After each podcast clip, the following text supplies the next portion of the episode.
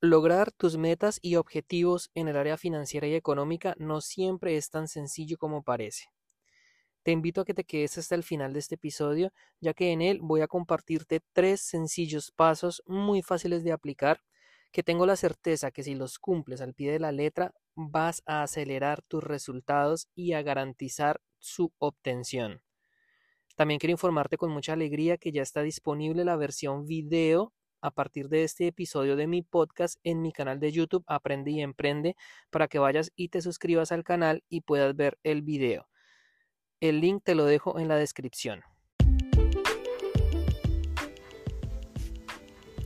Hola, soy Felipe Hernández y quiero demostrarte que puedes llegar tan lejos como lo creas y te lo propongas. Aprende y Emprende es un podcast destinado a compartir experiencias que te ayudarán a entender que los límites los pones tú.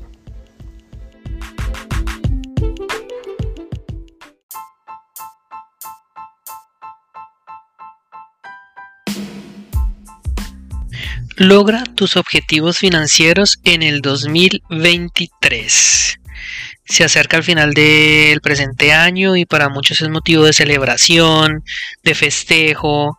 Eh, empieza un nuevo año y le damos la bienvenida con mucho entusiasmo, con mucha energía, con la idea de cumplir nuevas metas, de cumplir objetivos.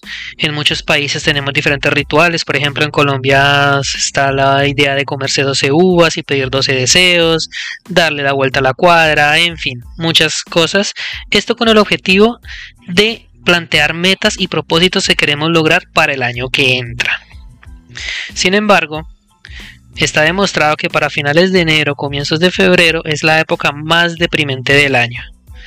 Si se preguntan por qué, por una razón muy sencilla, porque la gente se empieza a dar cuenta que no es tan sencillo cumplir las metas y los objetivos que se propuso al iniciar el año.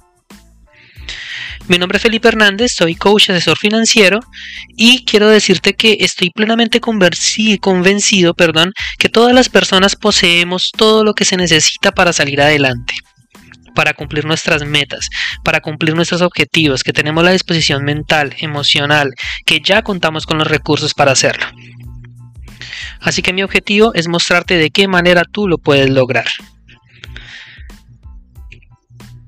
Antes de empezar a hablar de los objetivos financieros y de cómo vamos a lograrlos, quiero contarte que el dinero es un juego emocional. Los objetivos financieros y el dinero están directamente relacionados, sea que quieras aumentar tu salario, aumentar tus ingresos, generar fuentes extras de, ingreso de dinero, empezar a invertir, todo va a pasar por las emociones.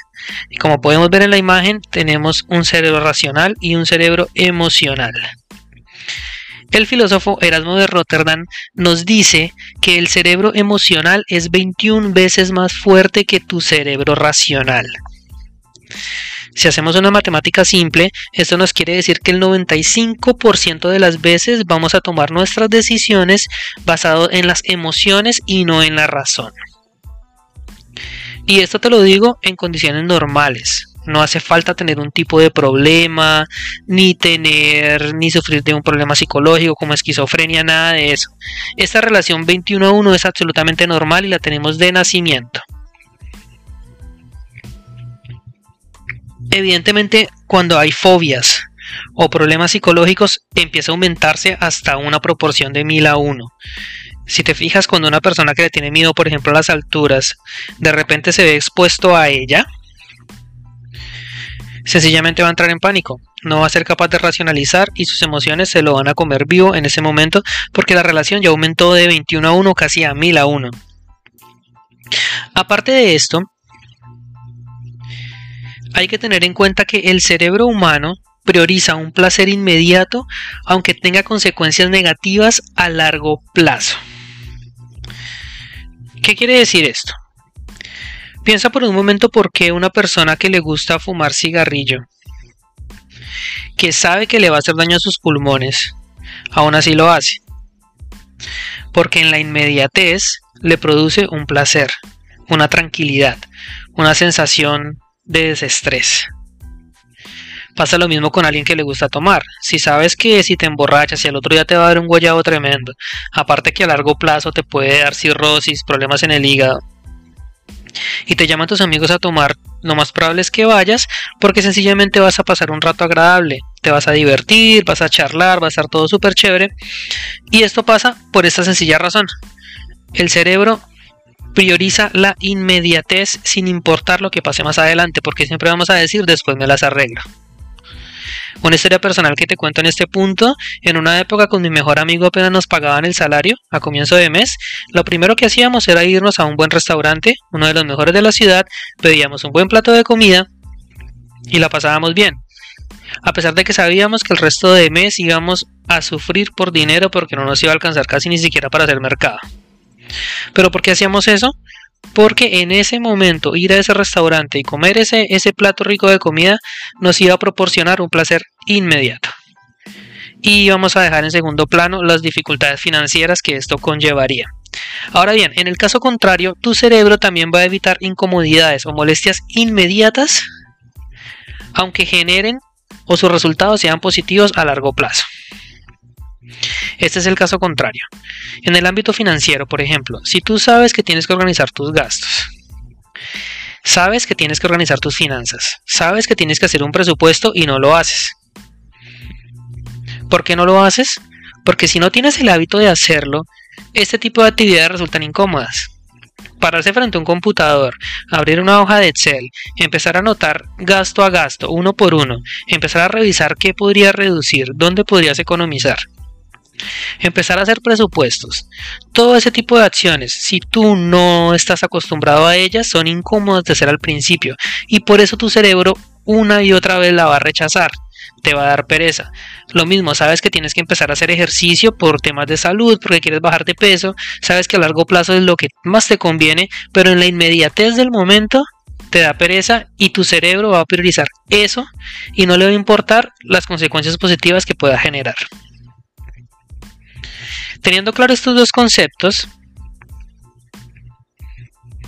pasamos a la principal razón por la cual no cumplimos nuestros objetivos financieros. Que el psicólogo Daniel Kahneman descubrió que el temor a la pérdida financiera tiene una intensidad de más del doble que el placer de ganar dinero. ¿Qué quiere decir esto?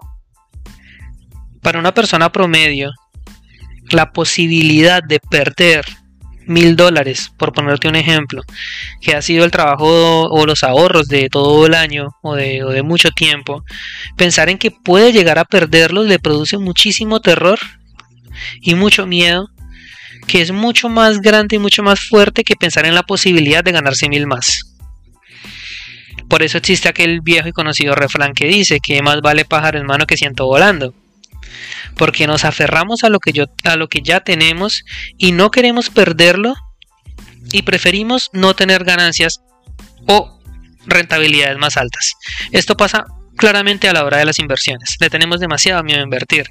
Si alguien nos propone un negocio, si tenemos la oportunidad de abrir nuestra propia empresa, eh, montar, no sé, una venta de lo que se nos ocurra, montar una tienda, esto, invertir en criptomonedas, en bolsa de valores, pensar en comprar una propiedad, siempre nos va a detener la posibilidad de que nuestro dinero se pierda.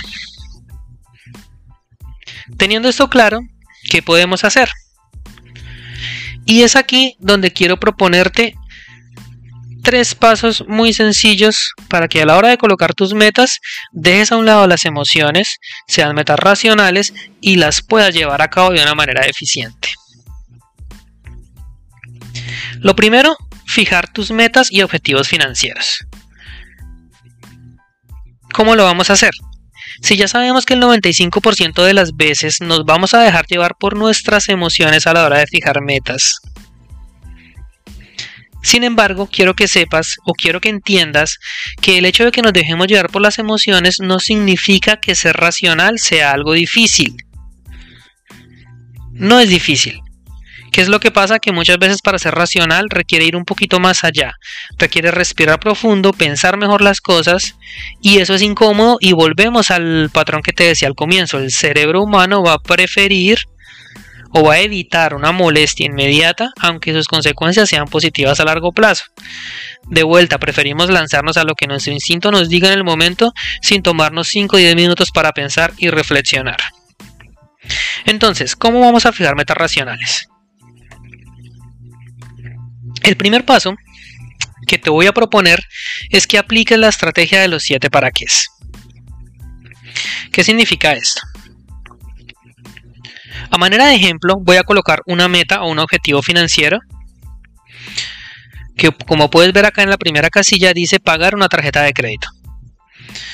Quiero que tú pongas una meta que quisieras lograr a manera de ejemplo y sigas conmigo este procedimiento. Puede ser empezar a ahorrar, puede ser eh, comprar una casa, puede ser empezar a invertir, la que sea que quieras lograr. Una vez tengas clara cuál es tu meta, te vas a preguntar para qué lo quieres. En el caso de la pregunta número uno sería, ¿por qué quiero pagar mi tarjeta de crédito? A manera de ejemplo, la respuesta que tenemos acá es para no pagar intereses. Porque la persona quizás es consciente que los intereses que está pagando por esa tarjeta son demasiado altos. En tu caso, te invito a que pauses el video y piense la respuesta que vas a dar. No quiero que des una respuesta inmediata ni lo que se te ocurra, quiero que lo pienses por lo menos unos 30 segundos para que estés 100% seguro de qué es lo que estás respondiendo. Una vez tengamos este primer punto claro, pasamos al segundo para qué. ¿Para qué no quiero pagar esos intereses? La respuesta, a manera de ejemplo, para tener mayor flujo de efectivo. En tu caso, vuelvo y te repito, piénsalo, no respondas lo primero que se te ocurra, piénsalo por lo menos unos 10, 20 segundos y anota la respuesta. Una vez la tengas, pasamos a la siguiente pregunta o al tercer para qué. ¿Para qué quiero tener mayor flujo de efectivo? En este caso la respuesta para ahorrar más. Nos vamos dando cuenta como de pagar una tarjeta de crédito pasamos a que queremos ahorrar más. Teniendo esto claro, pasamos a la, al cuarto para qué. ¿Para qué quiero empezar a ahorrar más? La respuesta para empezar a invertir. Aquí quiero decirte que entre más avances en las preguntas, entre más para qué tengas, a partir del tercero o del cuarto, las respuestas empiezan a colocarse difíciles. Cada vez tienes que pensarlas más y probablemente no se te ocurra para qué quieres hacer eso. Pero ese es el punto al que queremos llegar. Que no respondas lo primero que se te ocurra, sino que tu cerebro le cueste un poquito encontrar esa respuesta. Volviendo al ejemplo, después del cuarto para qué, para empezar a invertir, vamos al quinto para qué. ¿Para qué quiero empezar a invertir? La respuesta para aumentar mi patrimonio. Pasamos al sexto para qué. ¿Para qué quiero aumentar mi patrimonio? Para ser libre financieramente. ¿Y para qué quiere ser libre financieramente? En el caso del ejemplo, la respuesta del séptimo para qué fue para vivir en el lugar de mis sueños. En algunos casos puede ser para poder viajar, para poder dedicarme a hacer lo que me gusta, para no tener problemas económicos, para no preocuparme más por dinero. Ahora bien, acá quiero aclararte que no necesariamente tienen que ser siete para qué. Esto puede continuar, puede haber un octavo, un noveno, un décimo. De hecho, si te fijas bien, esta es una pregunta que va al infinito. Te la puedes preguntar tantas veces como sea necesario. ¿Cuál es el objetivo de este ejercicio? Que te haga pensar. Si está respondido automáticamente, tú dices, ¿para qué quiero tal cosa? Y de una llega la respuesta, todavía tienes que profundizar más. Y profundiza, y profundiza. No importa si llegas a 10 para que a 11, a 12, a 15, a 20, a los que sean necesarios, pero el punto importante acá es que tu cerebro se esfuerce y piense y te dé una respuesta, porque de esa forma empieza a aparecer tu verdadero propósito cuáles son tus verdaderas intenciones con esto. Te estarás preguntando para qué sirve este ejercicio. Sirve para dos cosas. La primera y la más sencilla porque te va a ayudar a descartar posibles metas que a lo mejor eran caprichos. Un ejemplo, tu objetivo financiero del año 2023 es comprarme un auto del año. Puede que ya tengas uno, pero quieres el del año. ¿Y para qué lo quieres? Quizás la primera respuesta sea no, lo que pasa es que mi vecino se compró uno del año y yo quiero tener uno mejor que él. Ya te empiezas a dar cuenta con el primer para qué que a lo mejor eso no te va a aportar gran cosa a tu vida y se convierte más que un capricho en vez de una necesidad. Con este paso de los 7 para qué vas a filtrar muchísimos objetivos que a lo mejor los pensaste solo por mero capricho, pero que en realidad no te van a aportar nada. Ahora bien, Cuando te das cuenta que tu objetivo financiero sí es algo que realmente aporte a tu vida, que le dé valor, que te ayude a crecer como persona y que te ayude a acercarte a tus metas y a tu propósito de vida, los siete para qué van a revelar tu verdadera intención. ¿Cuál es tu objetivo central? ¿Qué es lo que pasa? Muchas veces dejamos las metas a un lado y no seguimos avanzando en ellas porque no nos motivan lo suficiente o porque no entendemos cuál es esa motivación que hay detrás. Cuando llegue la primera dificultad, que seguramente va a llegar, si no tenemos claro para dónde vamos, la vamos a abandonar inmediatamente. Entonces, recapitulando, dos razones por las que quiero que hagas este ejercicio. La primera, para que filtres esas razones, esos objetivos que son meramente caprichosos y que no sirven para nada. Y la segunda, para que tengas claro y definido cuál es tu propósito con este objetivo que te estás planteando. ¿Qué estás persiguiendo? ¿Qué es lo que realmente te motiva para hacer esas cosas? El segundo el segundo paso, la segunda etapa, muy sencilla de hacer, pero que casi nadie hace, es escribir tus objetivos y metas y la razón por la cual lo quieres lograr. Si nos devolvemos al ejercicio anterior, aquí escribimos la meta, pagar una tarjeta de crédito. ¿Por qué lo quiero hacer? Puedes anotar todas estas. Es recomendable que tengas una agenda, un diario un cuaderno. Anotes objetivo número uno, Ejemplo, pagar una tarjeta de crédito, ¿para qué?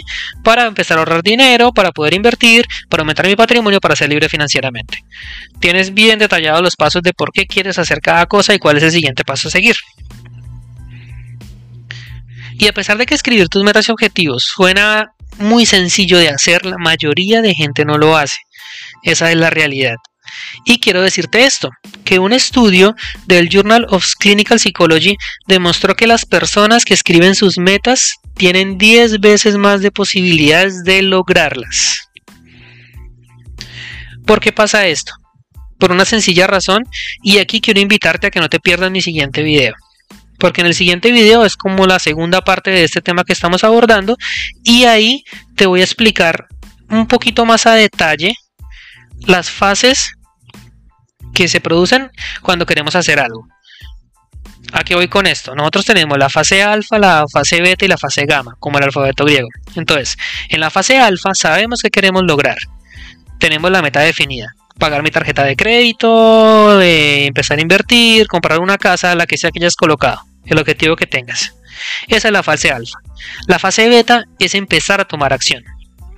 ¿Qué tengo que hacer para lograrlo? Bueno, eh, empezar a pagar, empezar a ahorrar, disminuir gastos, ya tú sabrás cuál es, de acuerdo a tu, de acuerdo a tu plan. Fase alfa, repito, sabes qué quieres hacer, fase beta, empiezas a hacerlo. Pero viene una fase gamma, y la fase gamma es una caída. En el siguiente video, que te invito nuevamente a que no te lo pierdas, te voy a mostrar cómo es la curva, porque viene creciendo tu interés y en la fase gamma hay un bajonazo bastante fuerte. ¿Por qué se da ese bajonazo? Esa pérdida de motivación. La respuesta es porque te empiezas a dar cuenta que es más difícil de lo que tú pensabas. Y esto es algo que es absolutamente normal. Cuando nos proponemos algo, cuando queremos cumplir un objetivo y empezamos a trabajar por ello y a perseguirlo, va a llegar un punto en el que nos damos cuenta que es difícil, que a lo mejor no queremos, que no podemos, que no tenemos la fuerza suficiente para lograrlo. Y es en ese momento donde el 90% de las personas abandona sus metas y se da por vencida. ¿Qué es lo que pasa? Que si tú tuvieras escrito tu meta, y no solamente escrito tu meta, sino por qué la quieres lograr, ¿Cuál fue cada una de las respuestas que diste acá en los 7 para qué es 8, 9 o 10 los que hayan sido necesarios? En el momento que llegue la fase gamma, que es el bajonazo, el momento difícil, el obstáculo a superar, sencillamente puedes ir, abrir tu cuaderno de notas, leer lo que escribiste y eso te va a ayudar a automotivarte y a no darte por vencida. Teniendo esto claro, vamos a pasar a la última a la última etapa o al último paso que deberíamos hacer para que nuestras metas se logren y es la importancia de la visualización. Este es un punto también que la mayoría de personas no hacemos. Cuando tienes un objetivo claro y definido y lo tienes por escrito, el tercer paso y muy importante es que te visualices. ¿Qué significa esto? Actúa y siéntete como si ya hubieras logrado tu sueño. Si tu objetivo, en el caso de, que pusimos acá, quieres tener una casa propia, bonita, libre de deudas, para vivir tranquilo con tu familia, con tu pareja, quieres tener, no sé, una cabaña en el bosque, eh, un auto, quieres ser libre financieramente, quieres aumentar tu salario por 3, por 4, como sea, la razón que tú tengas, es importante que le dediques por lo menos unos 5 a 10 minutos al día a esto, a visualizarte, a actuar y a sentirte como si ya estuvieras en posesión de tu sueño. Esto lo puedes hacer a través de la meditación, si tienes el hábito de meditar, a través de preguntas, a través de reflexión. Puedes hacerlo cuando vayas para tu trabajo, en el tráfico, cuando estés en el bus, antes de almorzar, antes de acostarte a dormir, al levantarte. Busca un momento en el día que se te, que se te acomode bien y dedícale por lo menos unos 10 minutos. Siéntete en posesión de tu objetivo. Actúa, piensa, habla como si ya lo tuvieras. Y esto es importante de vuelta por dos razones principales. Uno, porque aumenta la confianza en ti. Le estás diciendo constantemente a tu cerebro que lo vas a lograr, que puedes hacerlo. Y si todo el tiempo estás alimentando tu cerebro con que lo puedes lograr, con que lo vas a lograr, con cómo se sentiría lograrlo, tu cerebro automáticamente en respuesta te va a empezar a dar opciones. Y van a empezar a aparecer ante ti posibilidades. ¿Y qué pasa si intento por aquí? ¿Qué pasa si intento por allá? ¿Qué pasa si hago esto? ¿Si hago aquello? Eso por un lado. Y por otro lado, la visualización te va a permitir saber qué características, qué acciones, qué cualidades tiene una persona que ya logró tu objetivo. ¿Y esto para qué sirve? Para que tú repitas y hagas lo que quizás todavía no has hecho, pero que deberías hacer para lograr tu objetivo. Y esto es muy importante. Y de aquí se desprende una siguiente parte, busca referentes de tu círculo social, o no necesariamente de tu círculo social, en internet, eh, en el mundo, qué personas hay que ya hayan logrado lo que tú lograste, porque seguramente hay muchísimas. Hay gente que es altamente exitosa en la vida. Y pregúntate qué hicieron. Si no tiene la posibilidad de contactarlos, pues mira su biografía, eh, mira su historia, busca información, de pronto hay entrevistas que hayan hecho donde han explicado cómo ha sido su proceso y fíjate qué hicieron y qué es lo que ellos están haciendo que tú no estás haciendo todavía. ¿Por qué? Porque si tú haces, actúas y te comportas como una persona altamente exitosa, lo más probable es que tú también lo seas. Para terminar este video, quiero recapitular de vuelta cuáles son esos tres pasos que tienes que hacer para que tus metas se cumplan, se hagan realidad y no se queden solamente en sueños. Primero, al fijar la meta, aplica la estrategia de los 7 para qué es, pregúntate por qué lo quieres hacer, cuál es tu objetivo, descubre cuál es el propósito que hay detrás de cada meta. Segundo, escríbela Escribe tu objetivo y tu meta y la razón por la que quieres lograrlo en un cuaderno, en una agenda. Y tercero, visualízate y piensa como si ya lo hubieras logrado. Antes de irme, y como te decía, viene una segunda parte de este video. Y como preámbulo a la segunda parte, quiero que se queden con este texto que está en el libro Hábitos Atómicos de James Clear que literal dice, el éxito no es un objetivo o una línea de meta que tienes que cruzar. El éxito es una serie de mejoras constante e interminables que se tienen que refinar. ¿Por qué quiero cerrar con esto? Porque quiero que entiendas que la mayoría de personas subestimamos el poder de los pequeños hábitos y de los pequeños progresos.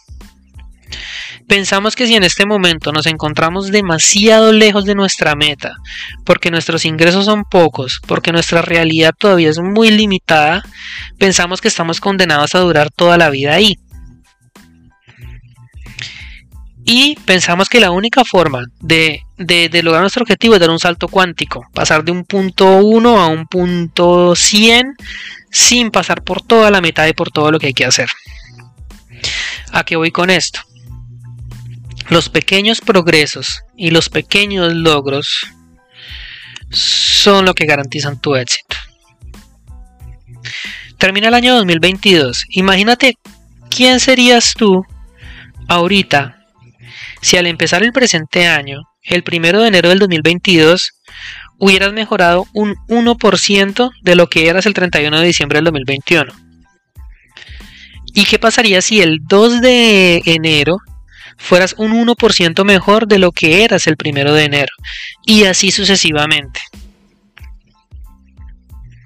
¿En qué persona serías? Arranca un nuevo año, una nueva oportunidad de hacer el mismo ejercicio.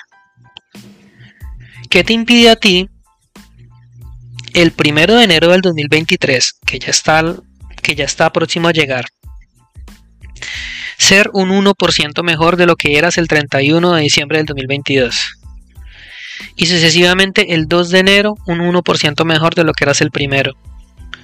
Y el 3 un 1% mejor de lo que eras el 2. Y así sucesivamente hasta que acabe el año. Quiero que pienses dónde estarás en el 2024 si haces eso. ¿Y cómo mejoras ese 1%? Muy sencillo. Escucha un podcast. Lee un libro. Una página por día. No tienes que leer mucho. Sigue contenido como este. Mira videos educativos. ¿Qué pasaría si en vez de perder tanto tiempo en las redes viendo contenido que no te aporta nada, solo para divertirte, empezaras a consumir contenido que sí te aporte valor? empezar a estudiar biografías de personas que son exitosas y que seguramente son referentes en tu vida. Y ahí es donde va el poder de las pequeñas mejoras. Si en este momento no ahorras nada porque piensas que no te alcanza el dinero, ¿qué pasaría si empiezas ahorrando un dólar? Y tú me puedes decir, Felipe, pero es que un dólar no me va a alcanzar para lograr mis metas. Y estoy de acuerdo, no te va a alcanzar. Si te quedas ahí. Pero si lo haces un hábito, y cada semana o cada mes ahorras un dólar y te mantienes constante, un dólar, un dólar, un dólar. Tu cerebro inmediatamente va a crear el hábito y va a empezar a buscar la forma de aumentar más. Y después ya vas a decir, no voy a ahorrar un dólar, voy a ahorrar dos. Y ya no lo voy a hacer cada mes, lo voy a hacer cada semana, cada día. Vas a empezar a encontrar la forma de hacerlo. Así que te invito a que si este contenido es de tu interés y te ha aportado algo de valor, te suscribas a mi canal, me dejes un comentario explicándome o diciéndome qué te pareció, haciéndome preguntas, lo que tú quieras. Te invito a que no te pierdas el segundo video donde voy a explicar más en detalle lo que te dije, las etapas del aprendizaje, la etapa alfa, beta, gamma, que es bien delicado porque ahí es donde más aprendes, y la importancia de los pequeños progresos basándonos en el libro Hábitos Atómicos de James Clear. Así que te felicito por llegar hasta el final, te agradezco por haberme visto y nos vemos en un próximo video. Muchas gracias.